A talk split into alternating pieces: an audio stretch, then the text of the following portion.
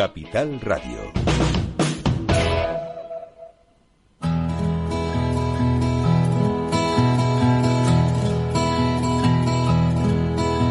Comienza la caja de Pandora. Al verte sonreír. Al verte sonreír. Un programa especialmente dedicado al mundo de la discapacidad. El niño que ayer fui. El niño que ayer fui. En Capital Radio La 10, cada semana hablamos de aquellas personas que por una causa u otra han llegado a ser dependientes. El miedo no vendrá y así sabrás lo bello que es. Lo presenta y dirige Paula Romero. Caen Caen mil lágrimas al mar. Bueno, pues aquí estamos. Volvemos una semana más, un programa más y, y una vez más hablar de residencias. Eh, es que esto no para, no para porque las residencias siguen funcionando mal y necesitamos que esto cambie. No hay, no hay otro motivo que nos obligue a hablar de residencias, de residencias de mayores y residencias de personas con discapacidad. Y el programa hoy lo voy a dedicar justo a las residencias. Y voy a empezar este programa hablando con, con Nekane Vidal. Ella es una joven que está de luto y el luto lo llevará siempre, siempre, porque su mamá mm, falleció en una residencia en unas condiciones que no eran las, las mejores. Entonces vamos a hablar con ella. Espero que, que tenga la fuerza para, porque me decía, no, no sé si lo podré hacer, pero yo estoy segura que sí, porque es una mujer muy valiente. Hola, buenos días, Necane. Hola, buenos días. Bueno, yo mm, quiero darte el micrófono para que tú expliques en qué, cómo, cómo, cómo has pasado tú todo este tiempo sufriendo, pensando en, en lo que pudiste o no pudiste hacer, en lo que debiera haberse hecho y no se hizo, en todas estas cosas. Pues mal, porque siempre piensas en lo que podías haber hecho para que no llegara a esta a este desenlace, pero también es que no podía hacer más. No Que lo podía. intenté todo. Claro. A ver, tu mamá estaba en una residencia Sí. por unas circunstancias especiales, porque no podías tenerla en casa. Eh, estaban en el principio los dos. Mi padre falleció antes y mi madre ahora. Eh, sí, ingresó en el hospital con una catatonia. Entonces el hospital decidió que sus hijos no estaban para, para cuidarla. Y decidieron, pues, eh, poner la residencia. Mi madre la en el alta lunes y miércoles ingresaba en la residencia. Fue todo muy rápido. No te da tiempo a pensar. ¿Qué, qué es, Sí, lo que, ¿Qué es lo que tú eh, crees que no se hizo bien? Eh, ¿Qué es lo que realmente te llena de dolor? El cuidado de la residencia, por supuesto. La El residencia. cuidado, sí. El cuidado de la residencia, la desatención, eh, que te dan largas porque no nos tratan bien, el que te ponen un montón de pegas, eh, un gran etc. Que, que no terminaremos nunca de, de decir. Tú vives en la comunidad autónoma de, de Vale. Valenciana.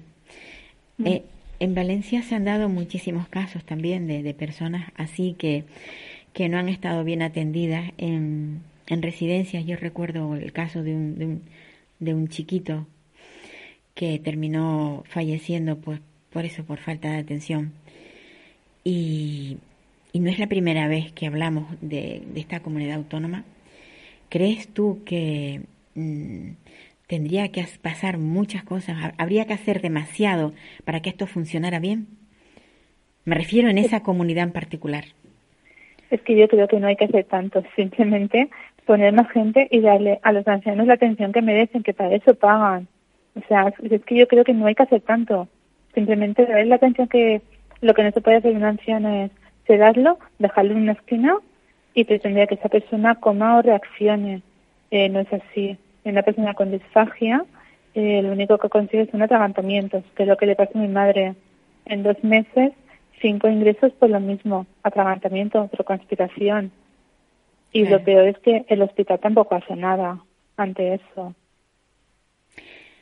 Yo no sé si es mm, una, una sensación la que tenemos eh, los que nos movemos en este mundo, pero da la impresión de que cuando una persona es mayor, mm, pues no se la toma muy en cuenta. O sea, si hay un niño pequeño al que le tiene una broncoaspiración, mm, se encienden todas las luces, todos los pilotos en rojo y ya tenemos que poner un remedio. Pero esto que pasa muy a menudo en las residencias, no, no le veo yo el, mismo carácter, la misma cosa de decir, necesitamos personal para que esta persona coma despacito, no llegue a tener ese atragantamiento, no llegue a tener esa broncoaspiración.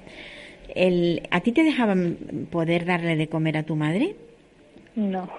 ¿No podías entrar? No, no, no. Y antes de la pandemia sí, pero después de la pandemia no. Incluso le rogué, por favor, que yo todas las comidas no, porque encima está en, en un pueblo y estoy en la ciudad, me tengo que desplazar como media hora en coche.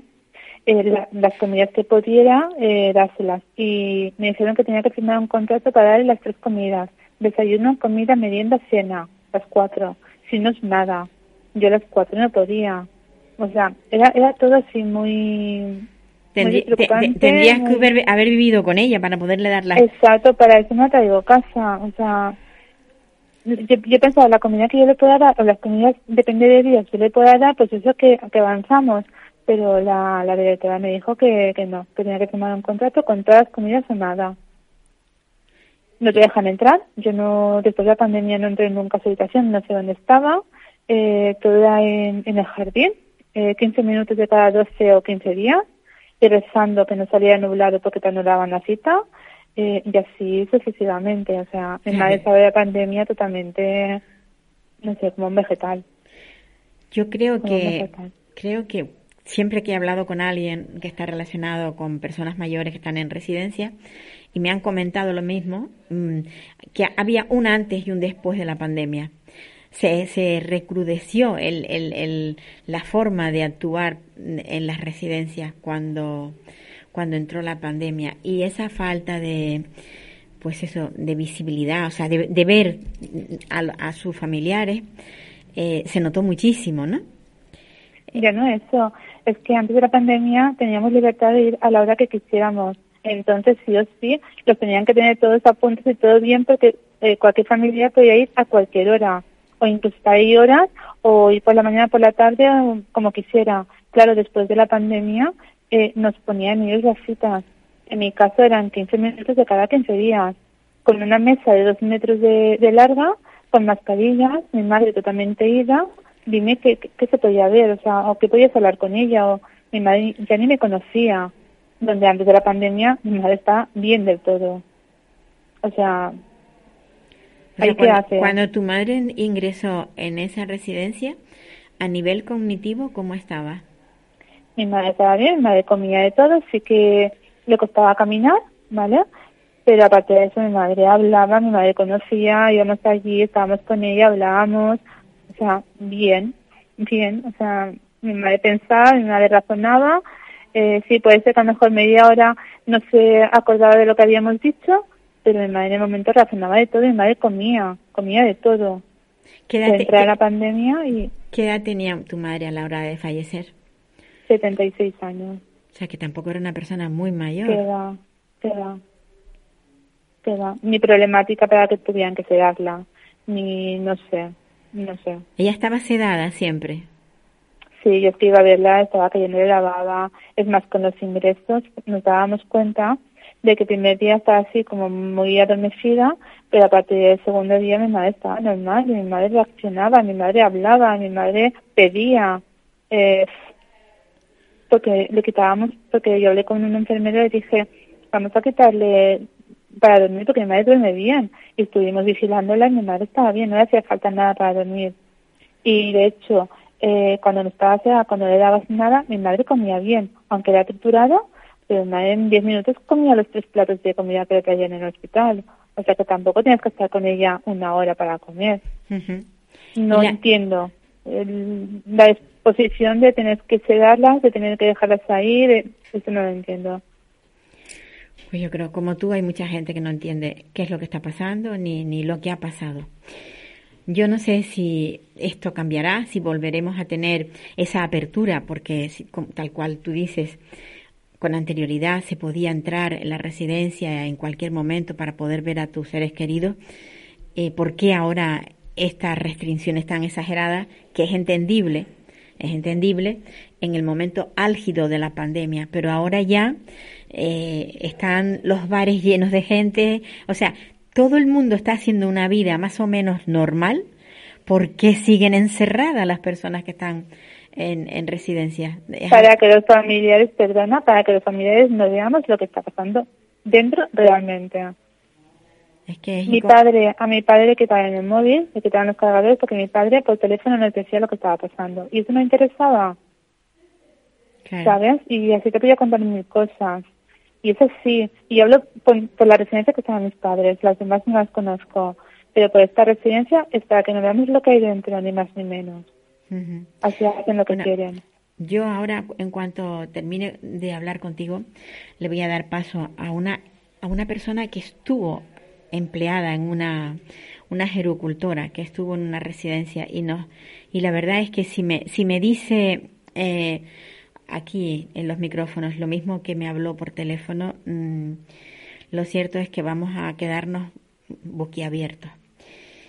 Yo creo que había, falta gente como esta chica, con gente así, que hablara realmente, sí, y que dijera lo que realmente está pasando. A falta de personal, que yo creo que también falta personal, pero a falta de eso, falta mucha empatía hacia nuestros mayores. Los mayores tan viejos, tan enfermos, no vale la pena por ellos, no son nuestros padres, son nuestros familiares, son la gente que ha luchado por nosotros, que son nuestros mayores. Es que, es que era mi madre, tenía 76 años, no merecía esto, ni mi madre ni nadie. No. No lo merecían. Y nadie merece terminar de esta manera, o sea, sola, ahogándose, y sin que nadie le haga caso. Pues ni residencias, ni juzgados, ni hospitales. Yo me he sentido muy sola, con, o sea, me sentía como si estuviera loca por estar reclamando un derecho para mi madre lo sigo estando, o sea, la gente cree que estoy loca, mi madre no está, ¿por qué sigo con todo esto? Eh, yo sé que por mi madre no voy a poder hacer nada, lo tengo muy claro, pero por la gente que está allí, por la gente que va a entrar y por mí misma que voy a tener la residencia, esto hay que cambiarlo ya. Sí, tienes razón. No podemos decir, bueno, ya pasó y ahora ya no puedo hacer nada. Es que estamos nosotros los que vamos a entrar ahora, dentro de nada. Yo, yo particularmente, que estoy en la década de los 70, eh, vamos, la verdad es que me, me asusta pensar eh, eso, que tu madre tuviera unos cuantos años más que yo y, que terminara en esa en esas circunstancias. La verdad es que es muy triste. Muy lamentable, muy triste que te digan, le tocaba, era su día. No, perdona, no era su día, no le tocaba. Yo creo Para que nada. No, nosotros no, decidimos cuándo le tocan y cuándo le tocan. O sea, no. No. No podemos nunca decidir siempre es la naturaleza y bueno, y, la ciencia también que ayuda a, a, conservarnos o en el caso del que quiera solicitar su muerte rápida, pues también se puede a través de, la ciencia lograrlo. Pero la realidad es que nadie debe disponer de, de la vida de nadie. Pero en fin, ¿qué le vamos a hacer? Estamos ahora mismo en un punto que, que es cuestión de, averiguar qué es lo que ha ido pasando en todas esas residencias y a ver si a ver si la fiscalía pone bueno pues un poco de cordura en toda esta cosa extraña que ha pasado desde que comenzó la pandemia. El problema que se ha metido mucha política con todo esto y ya no ya no ya no es dependiendo de, los colores, o sea, da igual que sea un partido político u otro la realidad son nuestros mayores que están pasando realmente mal. Efectivamente, nadie está haciendo nada por ellos. Esta es la cruda realidad. Y es muy lamentable que, que pensemos más en hacer tres días de luto por la reina Isabel, que de verdad, lo siento por ella, siento por sus familiares, que aquí no se ha hecho un día de luto con todos los ancianos que, que han fallecido. Sí, pero, pero la reina Isabel tenía una categoría que no tienen todos los que han muerto en las residencias. No lo olvidemos. Para mí, para mí tiene más categoría no que la reina Isabel. Sí, pero vamos, te lo digo con sorna, no lo olvidemos. Sí, pero porque lo todos son personas, todos son personas. Sí. Pero en España funciona así. Sí, Necane, un abrazo muy fuerte. Muchísimas gracias por darme esta oportunidad. Sigue, sigue luchando. No, no tires la toalla. Vale. No, hasta el día de mis días, hasta el final de mis días. Muchas Adiós, gracias. hasta otra. Pues sí. Ay, Dios mío. ¿Qué podemos hacer cuando las cosas ya llegan a ese extremo? Pues sencillamente hablarlas, decirlas, divulgarlas, alzar la voz. En una palabra no, no es otra cosa más que eso, alzar la voz. Alzar la voz como se va a alzar este sábado en Madrid con esa manifestación que ya lo dijimos la, la semana pasada, pero bueno, ya está con la cuenta con la cuenta atrás y el sábado eh, 17 a las 18 horas habrá una macro manifestación. Bueno, nos vamos hasta Barcelona porque hasta Cataluña. No, no voy a decir exactamente Barcelona porque no no sé exactamente dónde está. Andrea, Andrea es una mujer que ha trabajado toda su vida cuidando de personas, ella es aerocultora, cuidando de personas eh, dependientes, ya sean mayores o personas con discapacidad, en residencia. Y lo que ha visto en muchas ocasiones la ha tenido, vamos, eh, pues muy enfadada. Hola, Andrea. Buenas tardes. Andrea, ¿cómo, cómo has vivido tú ese trabajo tuyo en, en residencia? ¿Qué, ¿Qué, lucha has tenido? No solamente la de trabajar, sino aquella de, de crear conciencia en, en tus jefes, por ejemplo.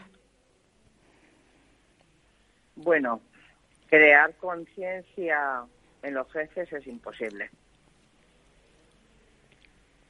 La conciencia te la creas tú misma y depende de la vocación que tengas. Son 24 años. Yo llevo en esta lucha mucho tiempo. Toda una vida. Ahora, ahora ha salido el. Ahora está todo más en el aire a raíz de todo lo que hemos pasado con el COVID.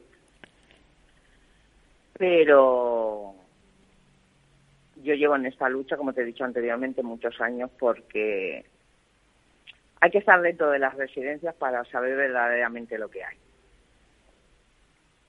Desde fuera lo podemos intuir, pero no, no, la, la realidad está es, es, más cruda de lo que nos podemos imaginar.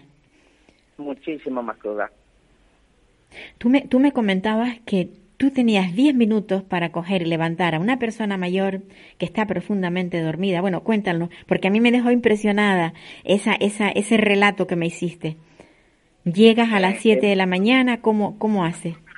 Sí, aquí en Cataluña, por ejemplo, eh, está prohibido levantar antes de las 7 de la mañana por la Generalitat. Un auxiliar, pues en dos horas y media o tres, nos podemos levantar entre 12 y 15 usuarios. Entonces cuenta, tienes prácticamente 10 minutos, 12 minutos para ir, levantar, despertar a esa persona lo más cariñosamente posible, porque no puedes llegar ahí pegando gritos a las 7 de la mañana cuando una persona está durmiendo profundamente. Levántala de la cama, llévala al baño, siéntala, mientras ella está haciendo sus necesidades, tú ya le estás quitando la ropa, la, la ropa de dormir y le haces la higiene o la ducha, lo que le toque ese día, la hidratas, la vistes, la peinas, si es mm, hombre tienes que afeitarlo y acompañarlo a la sala donde ahí se quedan esperando porque hay una persona que es la que se dedica a subirlos y bajarlos en el ascensor, depende de la planta que estés. Uh -huh. Entonces, Para te he dicho, lo tienes que hacer pues en 10, 12 minutos como mucho. Entonces, cualquier persona que esté en su casa y tenga una persona mayor, que lo intente hacer. No, no es posible. Ya te digo yo que no, ni con una persona mayor ni con una persona con discapacidad. No. Pues lo hacemos, Paula. Claro, pero Tenemos eso, que hacerlo. eso es un estrés tremendo para el empleado y para, y para el usuario. Totalmente. Así, es así que, ocurre. Que te lleva al límite, Claro. porque hay, a mí me duele el alma. Por ejemplo, o sea, tener que levantar a una persona que se llame, yo qué sé, vamos a poner un ejemplo, Antonia, ¿no? Y ir y decirle, venga, Antonia, buenos días, va, cariño, venga, vamos, venga, que te tengo que llevar al baño. Esa persona estaba dormida profundamente. Es que se despierta y, y es que prácticamente se desorienta. Claro, claro.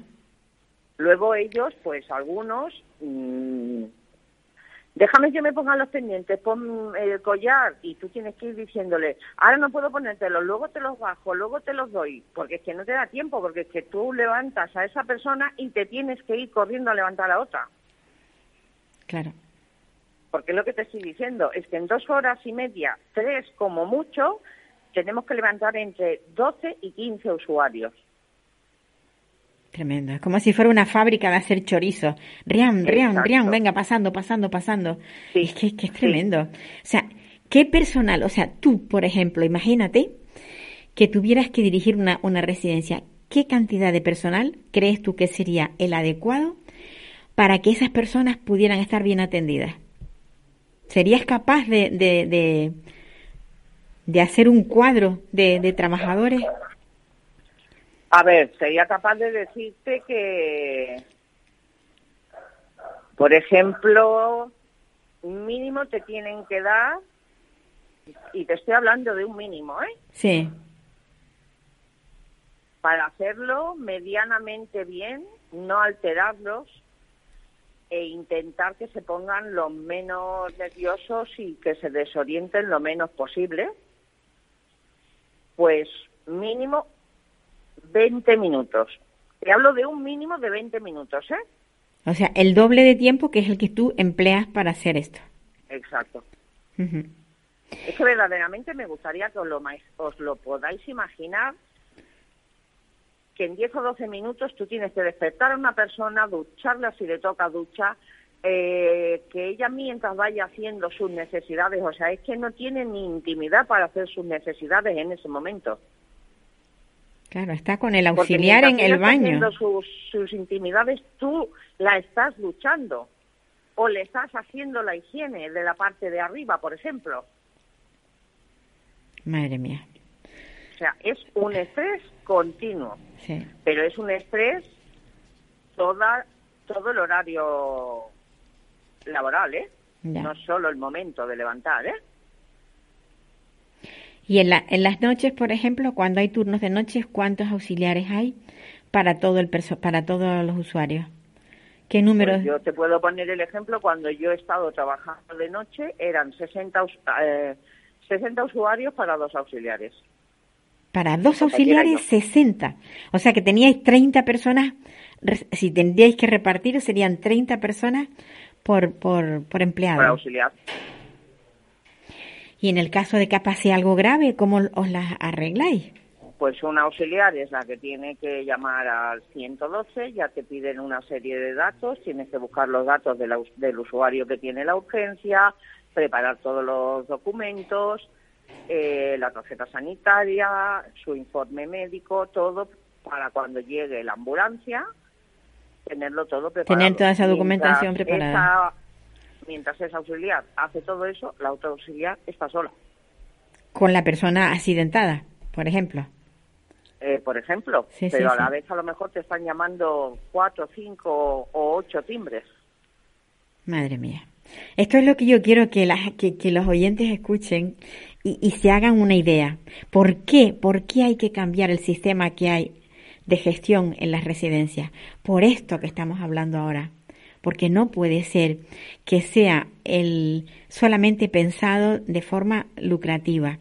Que los gestores no solamente piensen en el lucro, sino que también piensen que hay personas que están trabajando con personas y sobre todo que desde las administraciones pongan coto a esto. Esto no puede seguir así. Pues te repito que esa es mi lucha durante muchos años. De hecho, yo llegué a sufrir un despido disciplinario, por enfrentarme a la dirección, por decirles todo lo que llevaba dentro, todo lo que llevaba callando y, abrirme en canal y decirles que sentía vergüenza ajena, incluso hasta de la comida que se les daba. Porque, por ejemplo, también llegué a decirles que en todo el tiempo que llevaba trabajando en aquella residencia, jamás vi dos semanas seguidas la misma marca de leche. Está muy claro por qué. Porque cuando hacen el pedido, ellos primero preguntan cuál es la leche que hay más barata esta semana. Claro. Y es la que compran. Y hay usuarios que están pagando, te hablo de aquí, de mi comunidad, ¿eh? Ujú. Pues 1.800, 2.000, habitaciones compartidas, ¿eh? También sé quién está pagando 3.000 euros por una habitación individual. Individual. Pero que solo tiene esa esa o sea solo que come lo mismo que hace que, que tiene el, el mismo cuidado y el mismo trato que los demás en lo único es que se diferencia es en que duerme solo o sola Ajá. Pues pero eso. que las residencias son negocios Grandes negros, grandes negocios. grandísimos negocios Sí, sí, sí. Y esto es, hay que pararlo, es inhumano. Andrea, tú me comentabas que también en residencias de mayores hay personas con discapacidad intelectual. ¿Qué hacen con esas personas? Porque esas personas no entienden, al tener una discapacidad intelectual, suelen ser más complicadas de tratar. ¿Qué es lo que se hace Pues con ellas? el mismo trato que a las personas mayores. No hay ninguna diferencia. Pero se las tiene sedadas, se las tiene... Bueno, el que pauta la medicación es el médico. Entonces depende de, de lo que necesite, pues es lo que se les da. Que de hecho, pues también la, la medicación también la repartimos las, las auxiliares en la gran mayoría de las residencias. ¿Faltan enfermeros? Sí. Por la noche no hay enfermera. Yo, de hecho, no he conocido ninguna residencia donde hayamos tenido enfermera por la noche. Se, se resuelve, se 12 de la resuelve noche- llamando al 112, ¿no? Y a partir de las 12 de la noche está prohibido llamar al médico. Tienes que llamar a, a emergencias. Ajá. Bueno, pues esto es lo que hay en las residencias en la actualidad. ¿Que ha salido ahora a la luz por la pandemia? Vale.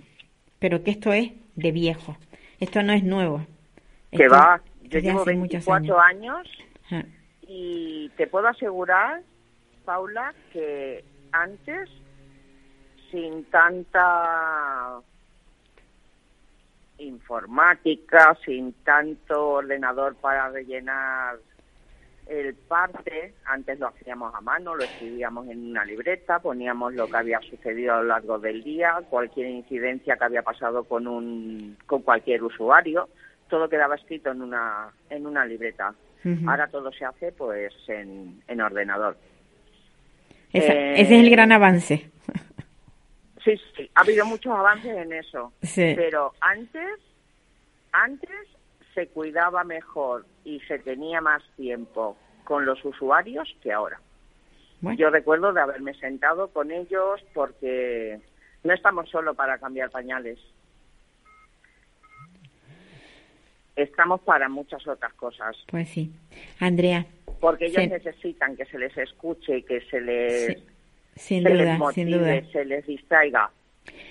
Andrea, se nos, se nos va el tiempo. Tengo, tengo ya, es una pena porque estaríamos hablando cantidad de, de tiempo contigo para conocer a fondo lo que pasa en las residencias.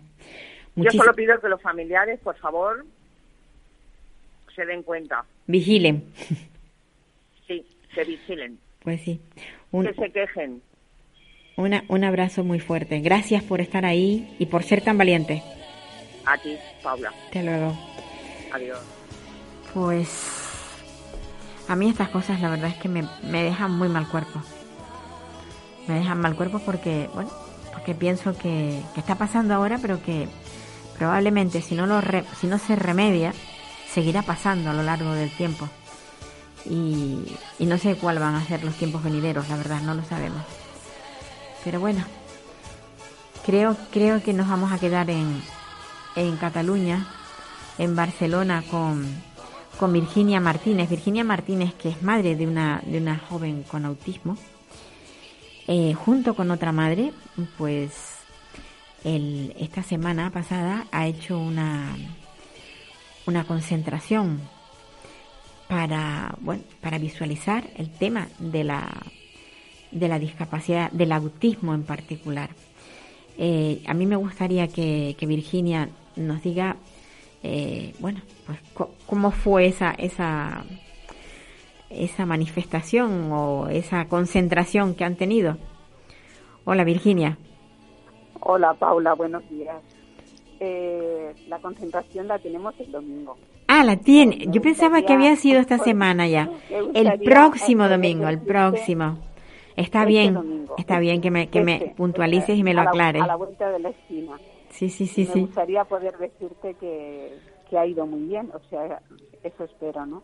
Eh, lo hacemos junto con, con Loli y queremos visualizar, eh, bueno, dar visibilidad a tantos eh, problemas que vivimos eh, las personas que tenemos hijos autistas, ¿no? Entonces, ya sea en un centro ocupacional, en un centro de día, en mi caso ocurrió que Isabel, Isabel sufre de crisis epilépticas y vivió una crisis epiléptica sola.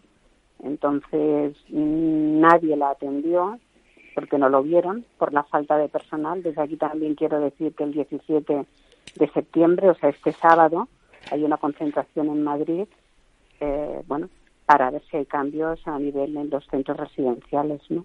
De personas mayores y personas pluridiscapacitadas, ¿no? Entonces, mm, si el ratio de personal que marca la ley, las residencias lo cumplen, pero es poco, pueden ocurrir estos accidentes, ¿no? Que haya solamente dos personas, que haya diez personas en la planta y que estén luchando a una persona y mi hija sufra una crisis epiléptica. Cuando sufres una crisis epiléptica generalizada, eh, te quedas cianótica, sin oxígeno, eh, es muy peligroso. Lo digo porque eh, si estás boca abajo no puedes respirar. Es muy importante que, se actúe rápido, ¿no? Entonces, eh, bueno, esto es lo que sucedió.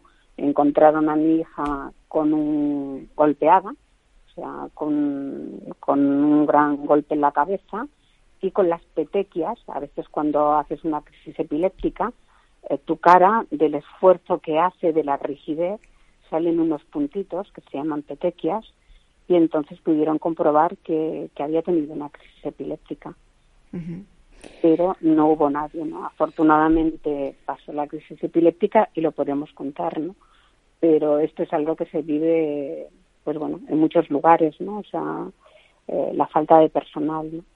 Ya no solamente con las personas autistas, sino también pasa en residencias, en, y continuamente continuamente es una lucha ¿no? o sea es eh, que a veces crees que has llegado a la cima de la montaña pero que va o sea a la cima no se llega nunca es continuamente reivindicando eh, la forma de tratarlos eh, tantas cosas Paula que que bueno en eso estamos no pues sí en esta en esta concentración que vais a celebrar el próximo domingo van a participar padres, eh, chicos. Van a participar autistas, o sea, autistas del amplio espectro. O sea, ahora una chica acaba de mandarme los carteles que, que esté a uno, los carteles que ya he hecho para la concentración, eh, familiares, amigos, autistas. Y lo comentaba la semana pasada, ¿no? Lo que queremos es eh, que la sociedad tenga información porque de verdad a veces no hay maldad, sino falta de información. Y el autismo requiere eh, de informar a las personas con las que nos cruzamos cada día, ¿no? Entonces, perdona, es que tengo mi gato que también quiere que le acaricie y ahí todo el mundo reclama atención aquí mi gato. Disculpa, ¿eh? eh realmente estoy muy nerviosa por, por lo de este domingo. Mm, cuando hablé contigo al día siguiente Isabel sufrió dos crisis epilépticas. Afortunadamente estaba conmigo y estoy preocupada porque Isabel también participa en, esta concentración y no sabemos por qué motivo. Mm, tiene unos cambios de pasa del llanto a la risa. Entonces no sé si le ha afectado la crisis epiléptica, eh, la menstruación está al caer, si es un tema hormonal uf, la verdad que mm, eh, aquí en Cataluña se dice que es un patiment, un sufrimiento continuo. Continuo, sí. Eh, no saber cómo ayudar. A veces, eh, aunque Isabel es oral, no quiere decir sí, que, puede expresarse bien. Mm, bueno, a veces nos cuesta hasta a nosotras, ¿no? Que vas al médico y ¿qué le pasa? Pues oiga, hay algo, pero es que no sé cómo decírselo. Pues imagínate una persona con, dificultades, ¿no? O sea. Mm, el, el tema, el tema de, del personal en las residencias es algo bastante, o sea, tenemos constantemente quejas de ello. En, en, el, en el ámbito de, de la discapacidad, ¿tú crees que hay menos personal?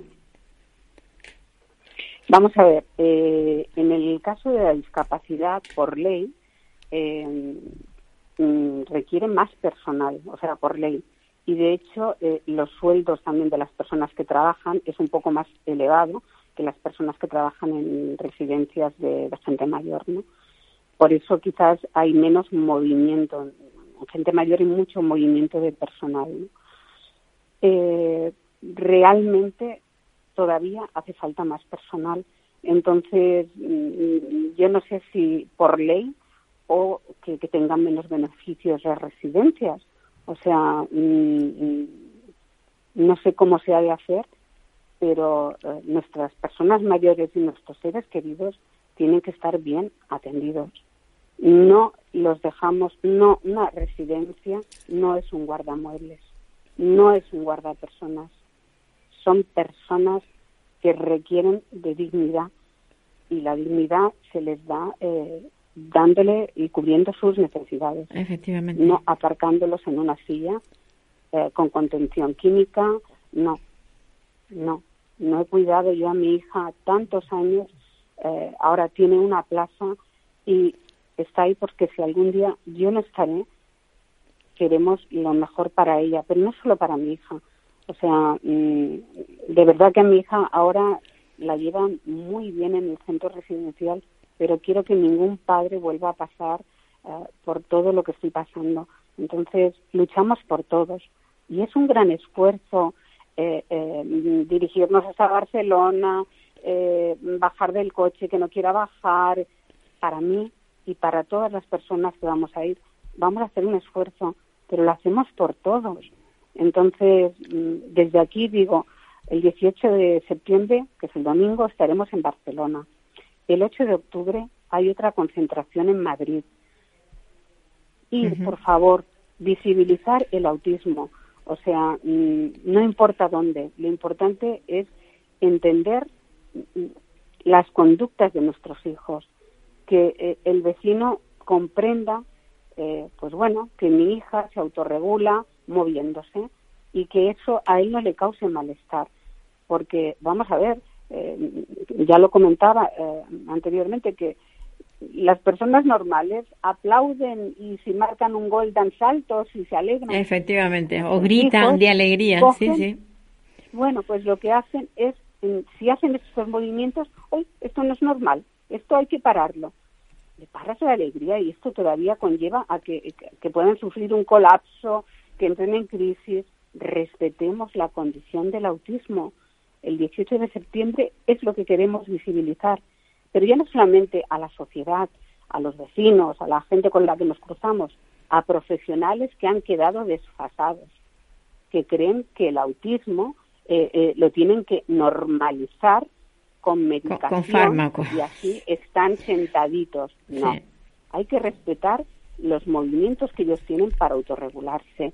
Hay que darles de verdad eh, las personas que les, que les atienden durante la semana eh, tienen que tratarlos eh, con respeto como se merecen. O sea, más que nada porque los familiares, eh, si están en un centro residencial, es porque queremos que cuando no estemos sigan teniendo un futuro digno. Por eso estamos el día 18, vamos, todos familiares que hemos vivido desde pequeños, como la lucha tan... Es que mm, nadie se puede imaginar que lo que para una madre, eh, que ya estresa a los niños pequeños porque se mueven, porque, pues, por ejemplo, que se ponga las zapatillas con niños, a veces cuesta mucho, en una persona autista nos cuesta cinco veces más, porque no quiere, porque tienes que ir reconduciéndolo, porque se le ha puesto del revés y entonces quitarle la zapatilla supone un gran estrés. Bueno, de verdad que hacemos grandes sacrificios y nos gustaría que todo el mundo pudiera comprender. Eh, no va de una concentración, ni la de, de Madrid otra. Tenemos que estar continuamente haciendo pedagogía a la sociedad y que entiendan y que comprendan pues que, el autismo es una condición y que no los podemos volver eh, eh, no les podemos dar la vuelta. Tenemos que adaptarnos a ellos. Y sobre todo y, y, sobre todo Virginia que por mucha medicación que se les dé no van a cambiar. Estas personas no cambian. Efectivamente. Las puedes tener sedadas para que no se muevan, vale, pero una vez que se le pase la sedación, volverán a hacer lo mismo que estaban haciendo con anterioridad. No se les puede tener atontados. Hacer, hacer eso, Paula, eh, es una violencia institucional si lo hacen desde un centro residencial. Es una violencia farmacológica porque anulas a la persona.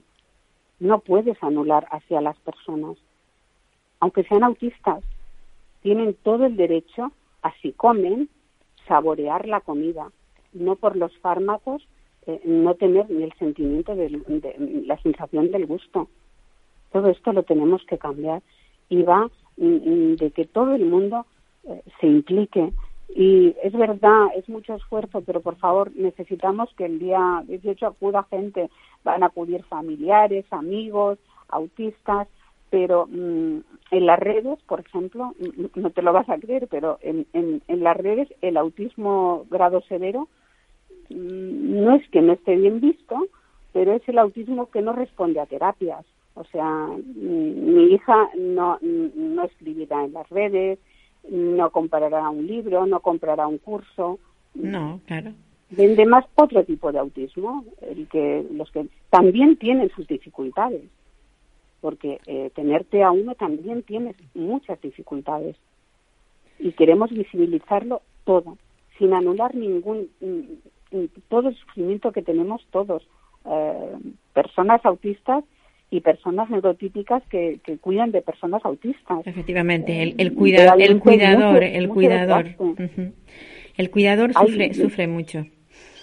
Muchísimo, muchísimo. Y sobre todo también se siente muy solo y es verdad que eh, luego otro puede venir y decirte, ostras, que yo también sufro por esto. Es verdad, en esta vida nadie está alejado del sufrimiento, pero mm, si el que está un poco mejor ayuda a llevar la mochila de los que tenemos tanto desgaste, o sea, mm, para mí, eh, de verdad, es un gran esfuerzo, unos quebraderos de cabeza. Tengo unas ganas de que pase el día 18 porque eh, ha supuesto un estrés muy grande y entonces, pues. eh, pero no lo hago por mí, de verdad, lo hago por todos, porque cuanto mejor sea el mundo, pues mejor quedará para mi hija y para todos. Y para todos. Y me apena lo mal que lo mal que está Paula. Estoy, hoy estoy un poco pesimista.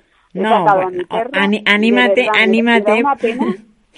pero anímate. si, la, gente no recoge eh, ni las heces de sus perros, al menos aquí en Cataluña te puedo asegurar que a veces saco a mi perro y siento una vergüenza por la gente, o sea, por, por vergüenza ajena de que no tengan esa consideración hacia los demás, que digo, ostras, qué mundo estamos creando, de verdad. Siento trasladarte también esto, pero es que hoy estoy bueno. digo...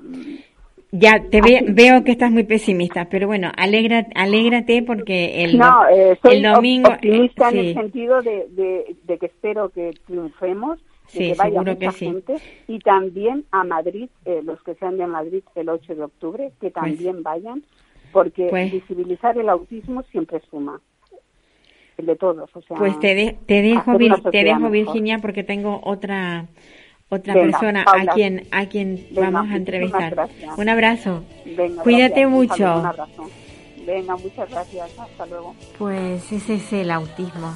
Y esta es una madre una madre preocupada y, bueno, yo creo que ahora está bastante bastante nerviosilla por el tema de que de que el, el domingo va a ser esa concentración, a ver si logran sus objetivos.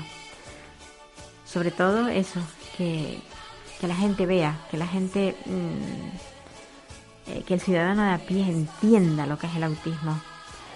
Y ahora nos quedamos aquí en, en Canarias porque tenemos a Carmen López Ramos. Carmen López Ramos es una mujer que ha estado toda su vida eh, relacionada con, con, la parte social.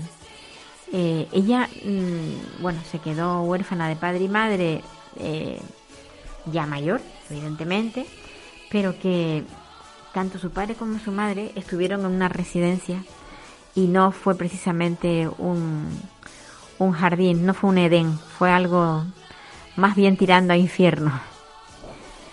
Hola Carmen. Hola, buenos días.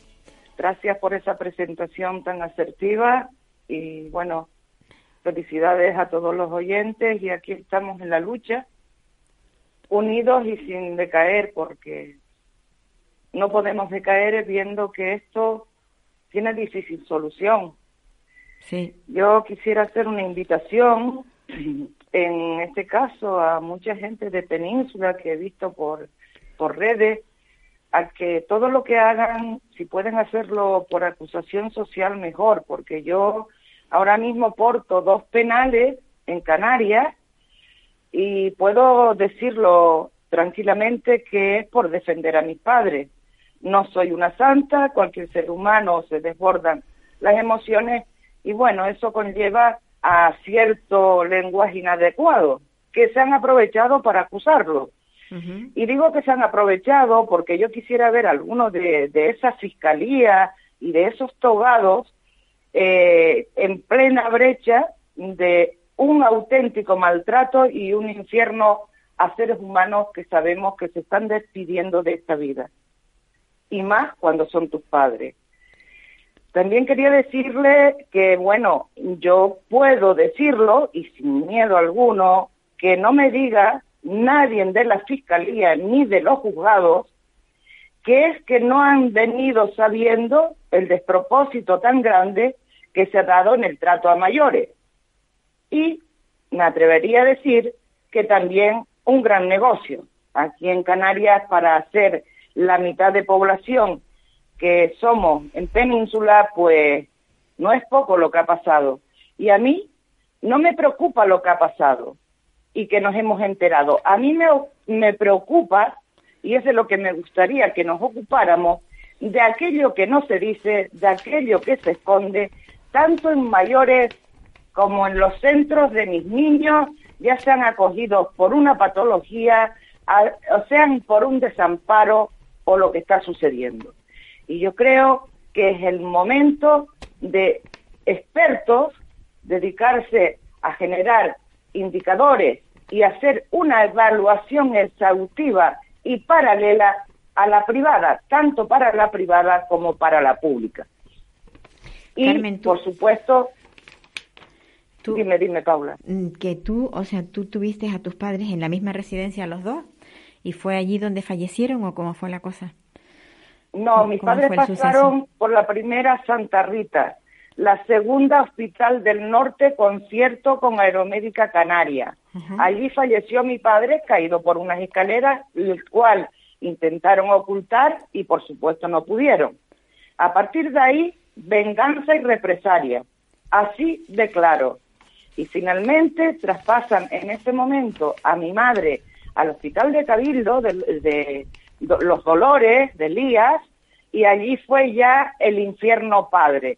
De hecho, ese señor suelto por el juzgado, sin más investigación, se le dio, eh, se absorbió y a mí se me, se me pone pagar costas y por supuesto penales, causas penales.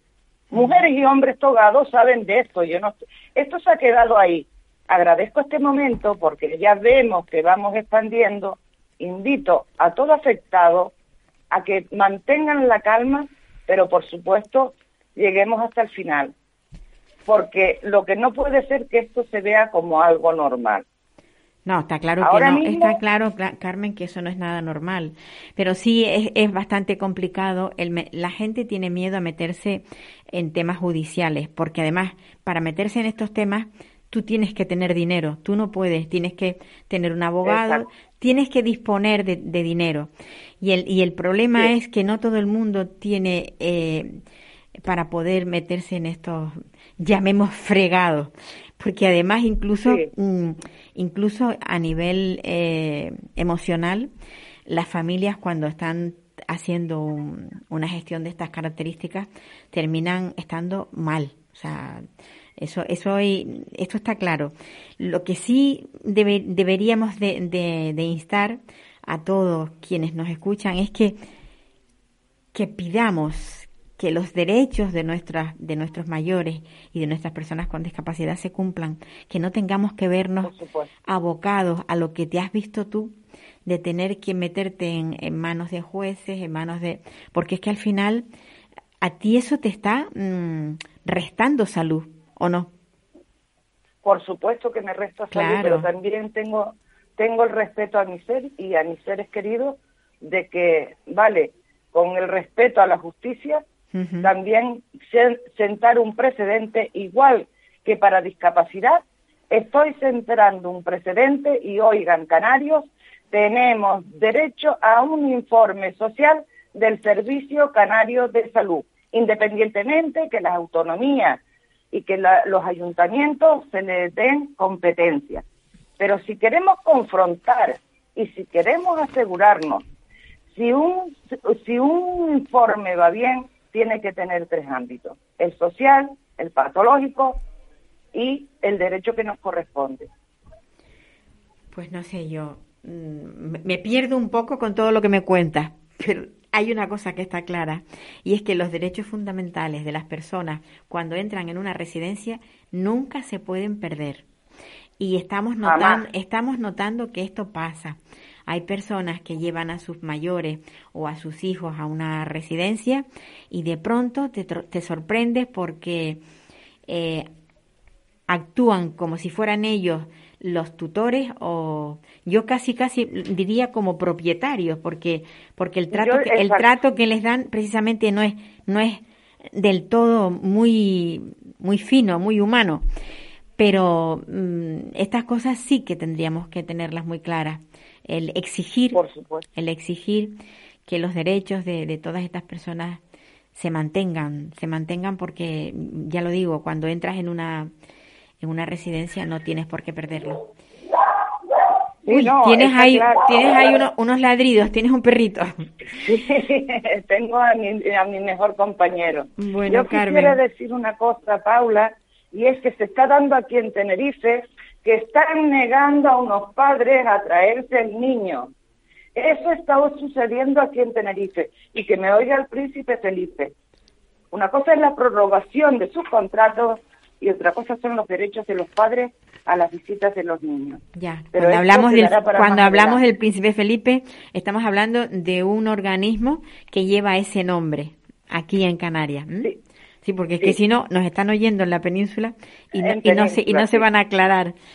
Aquí, sí, aquí hay instituciones que, o sea, organismos que llevan nombres de, igual que tenemos el aeropuerto Reina Sofía, pues es, este Príncipe Felipe precisamente es un edificio donde se gestionan las cosas de la discapacidad. El centro. Carmen, un abrazo muy un fuerte, abrazo para todos cuídate mucho y y, gracias. y aquí estamos, ya lo Y sabes. ustedes también. Venga. Gracias.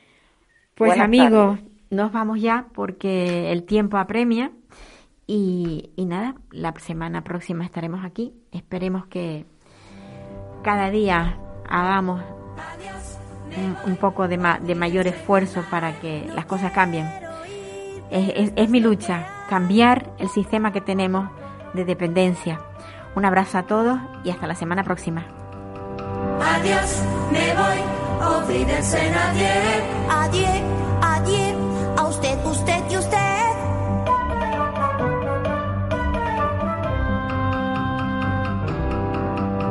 Adiós, me voy, olvídense no va. Me voy si hoy por fin pruebo el champán.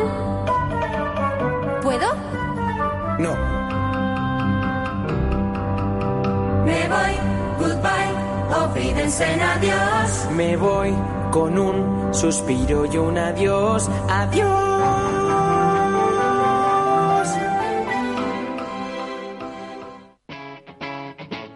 Capital Radio.